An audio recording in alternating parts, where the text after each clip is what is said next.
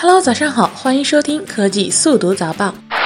Lumia 六五零发布日期敲定，微软将在二月一日通过博客发布入门新机 Lumia 六五零，但不会有发布会，而这也极有可能是最后一款 Lumia。WMC 二零一六上也不会有 Lumia 七五零或八五零，微软今后将专心去做 Surface 手机。人贩朋友圈被通缉，主动送回孩子。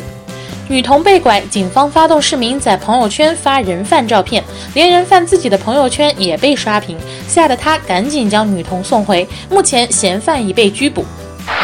世界第一，我国高铁运营里程达一点九万公里。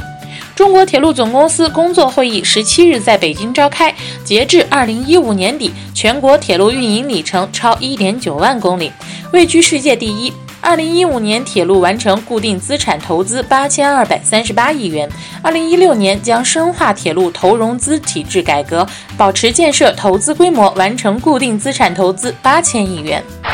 中国 PC 市场销售疲软，成英特尔隐忧。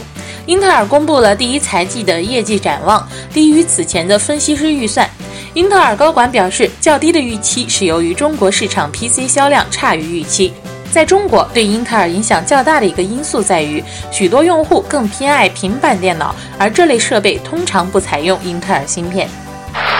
好了，本期的科技速读杂报到这里就结束了，让我们下期再见吧。